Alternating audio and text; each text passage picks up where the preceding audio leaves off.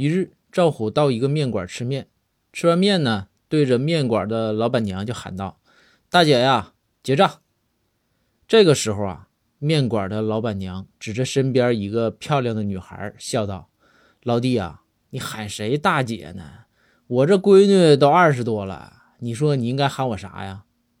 这赵虎一愣马上就喊道妈